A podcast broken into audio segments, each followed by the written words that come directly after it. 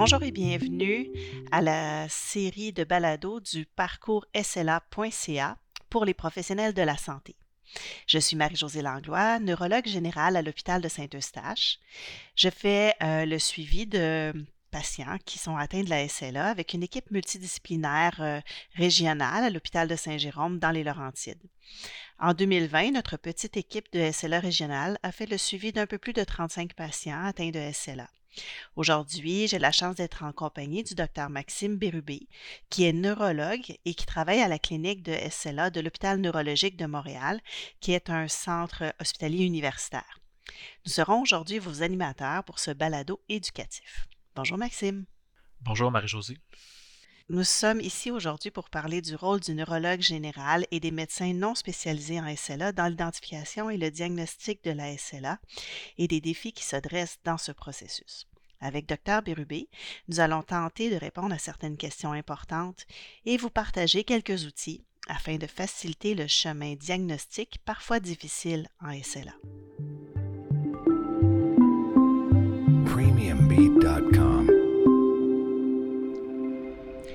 Commençons par le commencement. Actuellement, Maxime, combien faut-il de temps pour qu'un patient reçoive un diagnostic de SLA au Canada et au Québec plus spécifiquement? Donc, on a la chance d'avoir euh, quelques données sur les délais de diagnostic euh, qui sont celles issues du registre canadien des maladies neuromusculaires. On sait donc euh, qu'au Canada, le délai moyen entre le début des symptômes et le diagnostic était en 2018 de 21 mois, avec des extrêmes oscillant de 15,1 mois pour la Nouvelle-Écosse à plus de 27 mois pour la Saskatchewan. Donc, c'est une étude où le Québec semblait faire assez bonne figure avec un délai moyen de 15,2 mois en deuxième position. Les raisons de ces écarts-là entre les provinces ont été, à ma connaissance, peu étudiées. En Saskatchewan, quand même, qui figurait en queue de peloton, on s'est demandé spécifiquement dans une deuxième étude ultérieure si la faible densité de la population ou la ruralité des patients, par exemple, pouvaient être des facteurs affectant le délai de diagnostic pour conclure qu'en fait ce n'était pas le cas. Il euh, faut aussi noter que dans cette deuxième étude plus récente de 2020, dont la méthodologie était différente, le délai rapporté était en fait de 16,6 mois pour cette province, donc beaucoup plus proche euh, de la moyenne nationale. Ce qui nous montre que les données du registre doivent être accueillies avec un peu de circonspection, puisqu'elles peuvent être euh, sujettes à certains biais méthodologiques liés par exemple au recueil des données. Sur le plan international, on n'a pas de comparaison directe euh, du Canada avec d'autres pays, mais on dispose euh, quand même de nombreuses études nationales ou internationales. On peut citer par exemple une étude euh, américaine récente euh, du groupe de Sarah Paganoni à Boston qui montrait un délai médian de 11,5 mois et une étude internationale euh, du groupe ISIS comparant les systèmes de santé aux États-Unis, en Amérique du Sud et en Allemagne qui montrait elle aussi un délai médian de 14 mois. Euh, de façon remarquable, malgré certaines avancées biomédicales, certains groupes ont constaté que le délai avait peu évolué dans les dernières années. Par exemple, dans une série britannique rétrospective euh, qui s'intéressait au délai diagnostic sur une période de 20 ans jusqu'en 2008, on constatait que le délai demeurait assez stable à autour de 12 mois. L'instauration d'un service dédié de diagnostic rapide pour ces maladies-là dans le pays réduisait le diagnostic pour les patients utilisant le service, mais semblait avoir peu d'impact pour la performance globale à l'échelle du pays. Donc, euh, au total, même si on semble pas si mal euh, au pays avec nos 15 mois, ces données-là nous permettent quand même de relativiser notre performance. Et dans l'absolu, je pense que tu seras d'accord euh, avec moi, Marie-Josée, pour dire que pour le patient, 15 mois demeure un délai long. Les raisons sont complexes et multiples, comme on le verra, mais dans plusieurs cas, elles peuvent avoir des impacts réels sur les patients, notamment en termes d'anxiété pour le patient lui-même, pour sa famille, euh, de, tests et de procédures euh, thérapeutiques inutiles, mais aussi d'opportunités thérapeutiques manquées ou pour participer à un programme de recherche, par exemple. À mon sens, réduire le délai diagnostique devrait être une priorité pour les neurologues et la communauté neuromusculaire en particulier. Merci Maxime pour ces données. Effectivement, c'est ce que j'observe aussi dans ma pratique euh, à la clinique de, de SLA des Laurentides. Les délais retardant la prise en charge des patients en clinique de SLA viennent clairement des délais à obtenir un diagnostic. À partir du moment où un diagnostic de SLA est posé, la prise en charge euh, est assez rapide. Entre autres, dans notre région, euh, le délai euh, est d'environ un mois avant que le patient soit vu dès qu'il est référé en clinique de SLA. Donc, j'aimerais te demander maintenant, Marie-Josée, de te prononcer spécifiquement sur les facteurs qui expliquent justement, d'après toi, ce délai diagnostique. Parmi les éléments qui retardent le diagnostic, selon moi, d'après ce que j'ai observé, on peut citer tout d'abord les résultats de MG qui peuvent parfois être interprétés incorrectement par exemple, chez des patients, de la dénervation qui pourrait être retrouvée, pourrait être attribuée initialement à une radiculopathie ou à une polyneuropathie, par exemple. Les patients peuvent avoir plusieurs pathologies concomitantes et ça peut brouiller le tableau électrophysiologique. Aussi, les EMG peuvent parfois être négatifs dans certaines présentations, touchant de façon prédominante les motoneurones supérieurs ou encore parce que la présentation euh, du patient euh, est précoce à ce moment-là. Il est fréquent aussi que les patients soient initialement référés à des spécialistes qui sont non neurologues en raison de leur présentation clinique. Les présentations cliniques les plus problématiques sont les suivantes, d'après moi. Tout d'abord, la présentation bulbaire. Les patients avec une présentation bulbaire qui ont de la dysphagie, une voix rauque ou affaiblie, une perte de poids, peuvent se faire initialement référer en ORL ou encore en gastroentérologie. D'autre part, des patients avec de la dysarthrie, euh, des réflexes ostéotendineux euh, vifs, peuvent orienter euh, les médecins initialement vers un ACV, par exemple. D'autre part, il y a la présentation respiratoire. Les patients avec des symptômes respiratoires initiaux prédominants peuvent se faire initialement référer en pneumologie pour éliminer une pathologie pulmonaire. Et s'il y a effectivement un problème pulmonaire concomitant, comme ça arrive euh, régulièrement, il peut s'écouler beaucoup de temps avant d'envisager qu'il y ait aussi une pathologie neuromusculaire associée. Les patients avec une présentation d'allure radiculopathique peuvent aussi poser problème. Classiquement, un patient avec un pied tombant peut donner l'impression d'une radiculopathie et être référé en physiatrie ou en physiothérapie. Et s'il y a présence aussi d'une sténose foraminale, par exemple, à un niveau qui pourrait correspondre au déficit moteur, il peut s'écouler beaucoup de temps avant que l'évolution clinique n'amène une revision du diagnostic. Lorsque le patient est adressé en spécialité, il faut compter le temps pour que le patient soit vu par le spécialiste en question, que les bilans soient faits, que le patient soit revu, et si la progression clinique à ce moment n'est pas classique d'une pathologie initialement suspectée et que les bilans sont négatifs, c'est souvent à ce moment-là que le patient sera adressé vers un neurologue. Mais comme il s'agit d'une référence via un médecin spécialiste, cette demande ne sera pas transmise usuellement via le CRDS, le Centre de répartition des demandes de services, mais plutôt vers les ressources locales en neurologie. La requête sera alors codifiée avec un niveau de priorité qui dépendra des renseignements cliniques indiqués. Et lors de ce type de référence, il n'y a usuellement euh, pas nécessairement une référence directe en EMG, comme on peut parfois le faire euh, lorsqu'on réfère des patients via le CRDS. Donc, le patient sera vu en neurologie générale et éventuellement référé en EMG, puis l'EMG sera fait et enfin le bilan paraclinique sera demandé on réalise euh, rapidement qu'à chaque étape qui s'ajoute, des délais s'ajoutent pour le patient. Par ailleurs, pour faire un diagnostic de SLA, on se base sur l'exclusion d'une autre étiologie expliquant les symptômes et sur la présence de critères diagnostiques. Plus il y a de niveaux atteints sur les quatre possibles, soit bulbaire, cervical, thoracique et lombaire, avec des atteintes des motoneurones supérieurs et inférieurs, plus la probabilité que la personne soit atteinte de SLA est grande. Mais certains patients décéderont même de la maladie, de la SLA, sans jamais remplir les critères diagnostiques de la maladie. Il est donc embêtant pour euh, le médecin qui suspecte ce diagnostic-là d'annoncer un tel diagnostic lorsque le patient ne remplit pas les critères ou ne les remplit que partiellement. Plusieurs neurologues vont avoir tendance à attendre et à observer l'évolution, à refaire le MG, à refaire des bilans, jusqu'à ce que le tableau clinique s'éclaircisse. Donc, ça ajoute des délais, ça aussi. Enfin, les patients avec SLA peuvent avoir une, euh, une certaine forme d'atteinte cognitive. Il peut arriver qu'ils ne comprennent pas la raison des tests ou ne les fassent pas ou n'effectuent pas nécessairement tous les suivis médicaux. Dans la majorité des cas, heureusement, l'entourage du patient euh, qui est dans cette situation-là l'aide à être assidu dans ses examens et ses rendez-vous, mais euh, on a tous vu des situations où des délais importants se sont rajoutés pour cette raison-là. Donc, je pense qu'on peut retenir de ta discussion que les raisons des délais de diagnostic sont vraiment de plusieurs ordres. Euh, tu as mentionné déjà des facteurs liés à la grande variabilité phénotypique de la maladie, euh, qui est bien connue des cliniciens, que ce soit en termes de sa topographie régionale ou de sa vitesse de progression, euh, ce qui fait qu'elle peut donner le change, comme tu as mentionné, pour une panoplie de maladies plus communes et orienter erronément vers une atteinte d'autres systèmes.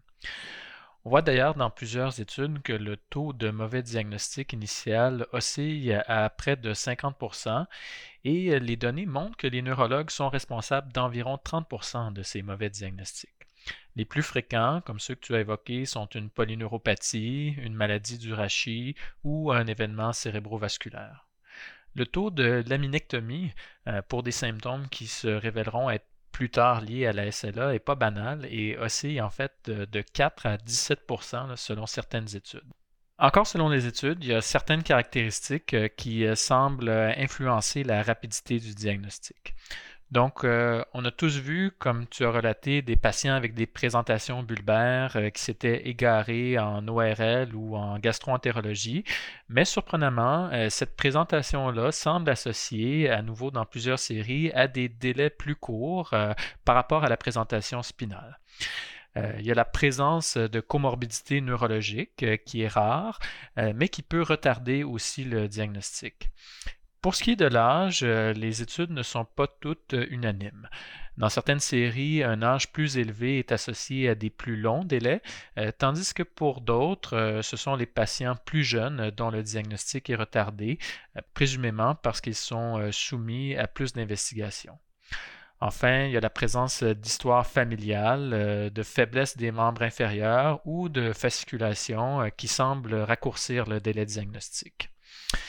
Tu as aussi mentionné des facteurs liés à l'organisation des systèmes de soins, comme les délais pour obtenir des consultations, des tests diagnostiques et des références vers des centres de soins spécialisés.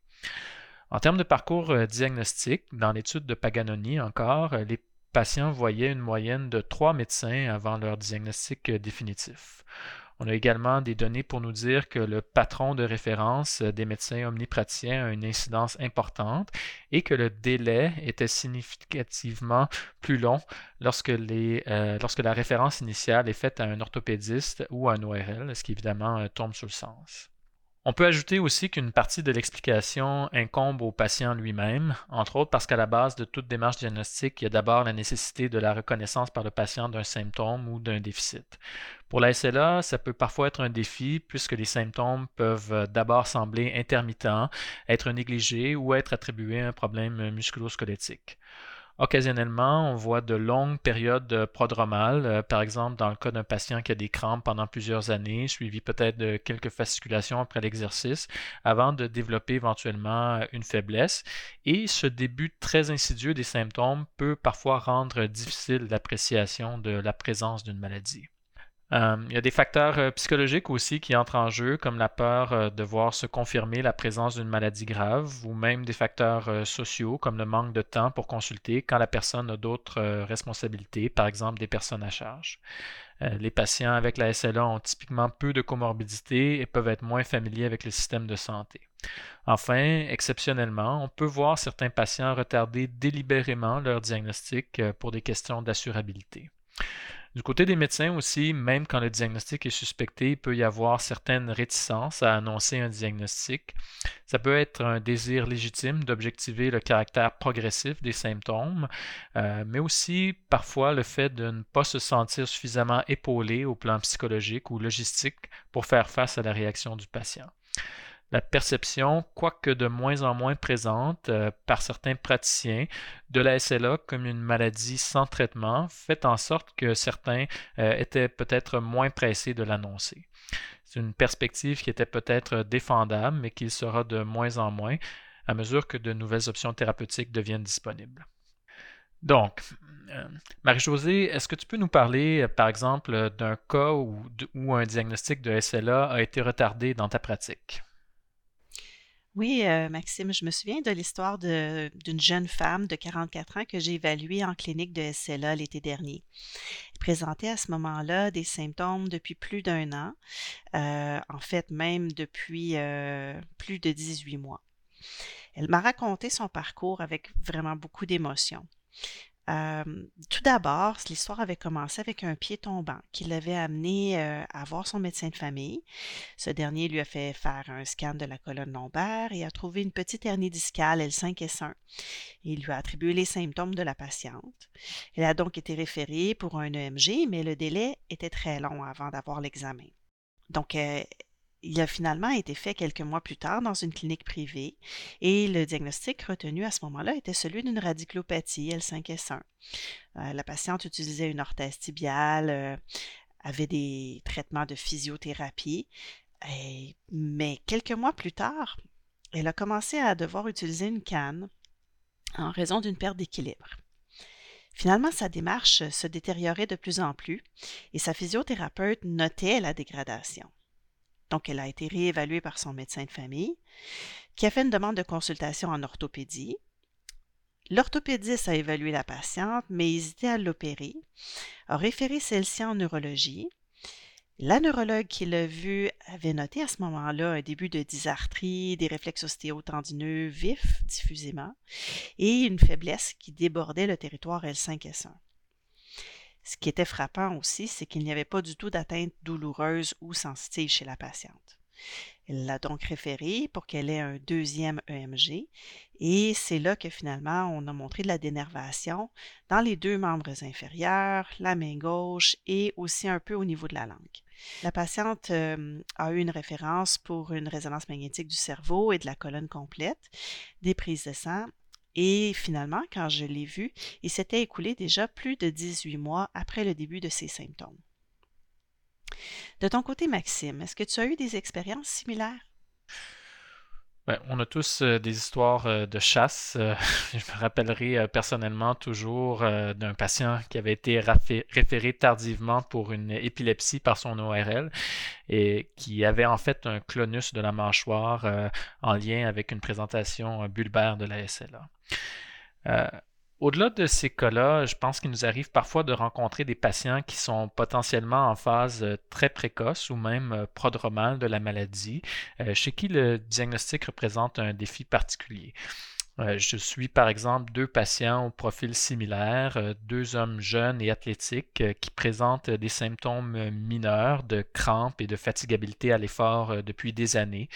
L'un d'eux a aussi des fasciculations diffuses et des changements neurogènes chronique, euh, léger à l'EMG, et l'autre euh, vient de développer, après des années, une légère faiblesse des muscles intrinsèques de la main, euh, sans explication. Pour l'instant, aucun ne rencontre les critères diagnostiques minimaux pour une SLA. Donc, c'est difficile de conclure euh, avec certitude euh, sur ces cas-là, mais ça illustre néanmoins qu'une partie du retard et des difficultés diagnostiques euh, tient vraiment à l'insuffisance de nos outils actuels comme le, comme le MG, le manque de sensibilité des critères diagnostiques, comme tu as mentionné, et aussi l'absence de biomarqueurs fiables et simples pour la maladie on a commencé au neuro à utiliser euh, les euh, neurofilaments euh, à cette fin-là. Et on peut espérer qu'il y a d'autres biomarqueurs qui vont s'ajouter, qui vont aider à faire un diagnostic plus simple et précoce de la maladie. Mon message ici, euh, en attendant, c'est, euh, je pense qu'il est important de rester attentif au phénotype plus subtil de la maladie et de continuer à suivre ces patients-là euh, rigoureusement. je pense que c'est le genre de cas qui nous fait plaisir d'évaluer en clinique de CELA et que ça vaut la peine de référer même ceux-là, et je dirais même surtout ceux-là, parce que c'est en intervenant précocement chez ces patients-là, une fois qu'ils commencent à développer pour l'instant des signes, qu'on aura le plus de chances de les aider. Donc, au vu de tout ce qu'on a discuté, Marie-Josée, euh, quelle serait d'après toi la chose principale que les neurologues généraux devraient retenir à propos de la SLA et pourquoi est-il important de référer les patients avec une suspicion clinique vers une clinique de SLA? Très bonne question, Maxime. Il y a effectivement euh, la perception dans la population générale que la SLA est une maladie grave, et c'est vrai, et incurable, et c'est vrai. Cependant, même si la SLA n'a pas de traitement pour la guérir à l'heure actuelle, il existe quand même beaucoup de choses qui peuvent être faites pour soigner les patients atteints de la SLA.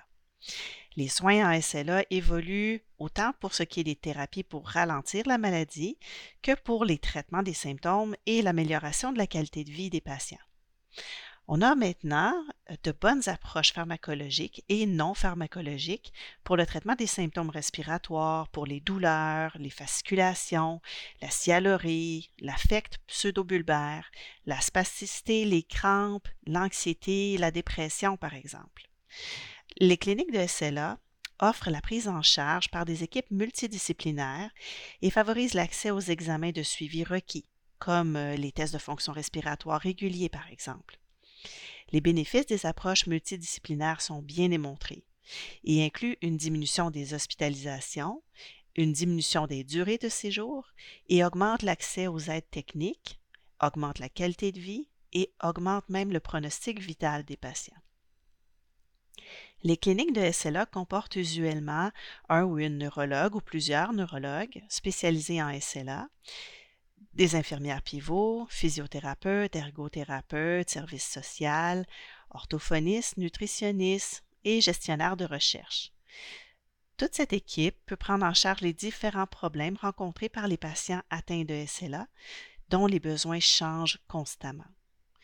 L'équipe travaille de concert pour régler au fur et à mesure les problèmes de dysphagie, de communication, de dyspnée, de sialorie, de mobilité, les difficultés cognitives, les besoins d'aide technique et de réaménagement du milieu de vie, les problématiques psychosociales et aussi les soins de fin de vie. Les recommandations canadiennes concernant les meilleures pratiques en soins de la SLA sont d'ailleurs très éloquentes sur les bénéfices de l'approche multidisciplinaire en SLA. Est-ce que tu peux nous parler un peu, Maxime, de ce que la prise en charge spécialisée en SLA peut apporter aux patients en plus du traitement des symptômes? Donc, au-delà de la prise en charge thérapeutique euh, qui est très importante, euh, je pense que la fréquentation d'une clinique multidisciplinaire, euh, particulièrement en centre universitaire, a certains avantages supplémentaires. D'abord et surtout, je dirais, elle peut permettre la participation pour certains patients à une étude clinique. Et je pense qu'on a la chance à Montréal, à Québec, d'avoir des centres de recherche qui sont très actifs et de niveau mondial dans la SLA. Euh, juste à l'Institut neurologique, on a cinq études cliniques en cours, euh, d'autres dans les cartons, euh, en plus des études observationnelles. Et pour moi, c'est vraiment un argument fort en faveur du diagnostic précoce parce que seuls les patients qui remplissent certains critères, donc généralement en début d'évolution et avec une capacité pulmonaire relativement préservée, sont éligibles. Malheureusement, on voit encore trop souvent des patients qui auraient voulu participer à la recherche, mais qui nous sont référés trop tard et qui ne sont plus éligibles. Euh, et je dirais même que parmi ces études, on a la chance d'avoir euh, certaines parmi celles qui sont les plus prometteuses, notamment sur euh, les oligonucléotides antisens. Euh, donc, on sait que ce sont des médicaments dont le potentiel a déjà été bien illustré dans d'autres domaines comme la myotrophie spinale ou l'amylose TTR. en SLA, elle ciblait jusqu'à récemment les formes génétiques de la maladie, celles en lien avec des mutations des gènes SOD1 et C9ORF72. Mais même maintenant, pour les formes sporadiques, euh, notamment avec euh, la taxine 2, euh, qui vient d'émerger comme un facteur modificateur important de la maladie. Les résultats préliminaires prometteurs avec ces molécules soulignent l'importance croissante pour les patients d'être testés pour ces mutations.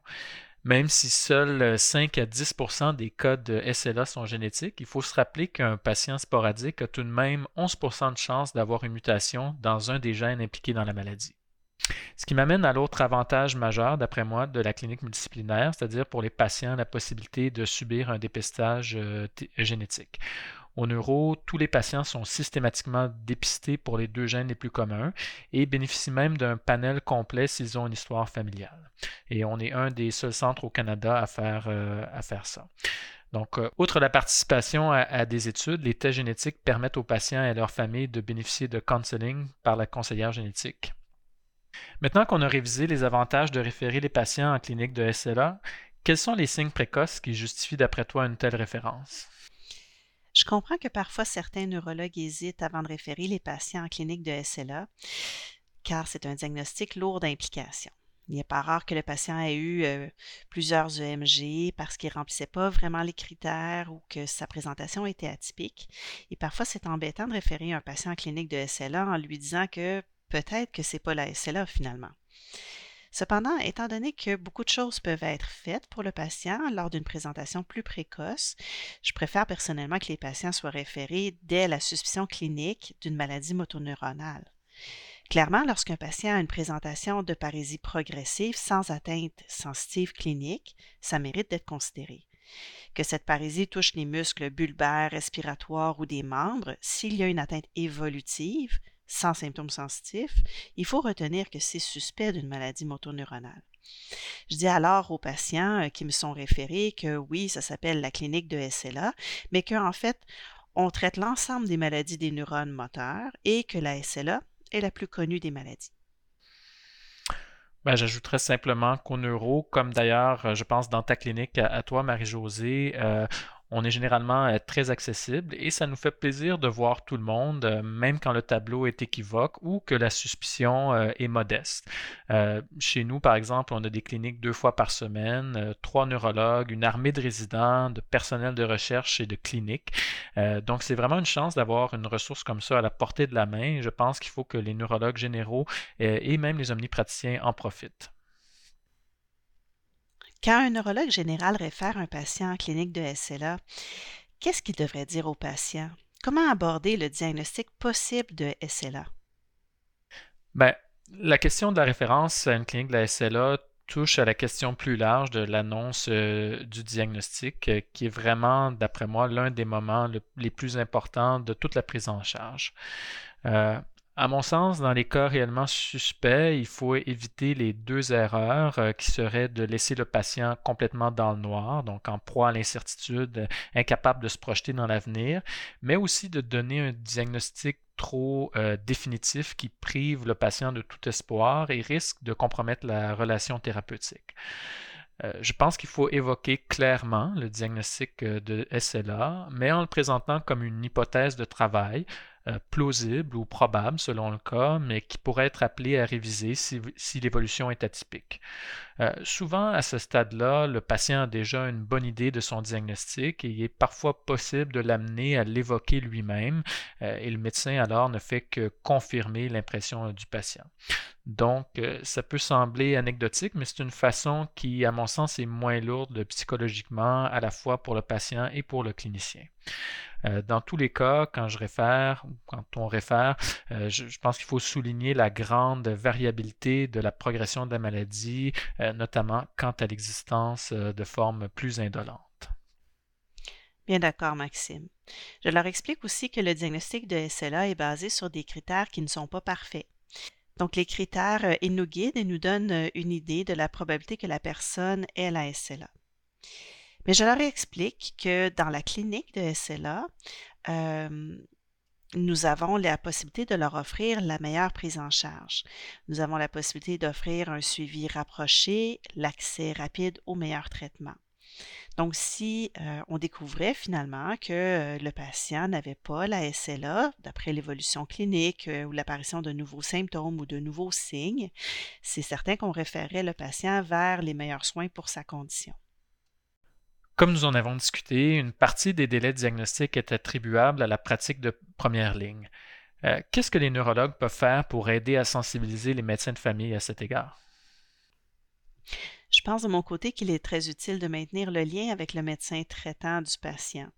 Je pense que c'est une bonne façon euh, de contribuer à leur, euh, à leur éducation ou à leur formation. Euh, par exemple, euh, ce que j'ai tendance à faire, c'est euh, lorsque je vois des patients qui ont la SLA, je leur remets à chaque visite une petite note pour le médecin traitant. Ça permet de garder le médecin informé d'un peu des traitements qu'on peut offrir, puis où on se situe dans la démarche diagnostique ou dans la, prise en charge du patient. Et ça leur permet de comprendre qu'effectivement, il y a des choses à faire. De plus, la participation du médecin traitant demeure très utile auprès du patient particulièrement euh, dans notre région, il y en a plusieurs qui offrent des soins à domicile. Donc, c'est vraiment des plus utiles parce qu'ils peuvent être euh, nos yeux et nos oreilles auprès du patient et de ses proches dans son milieu de vie.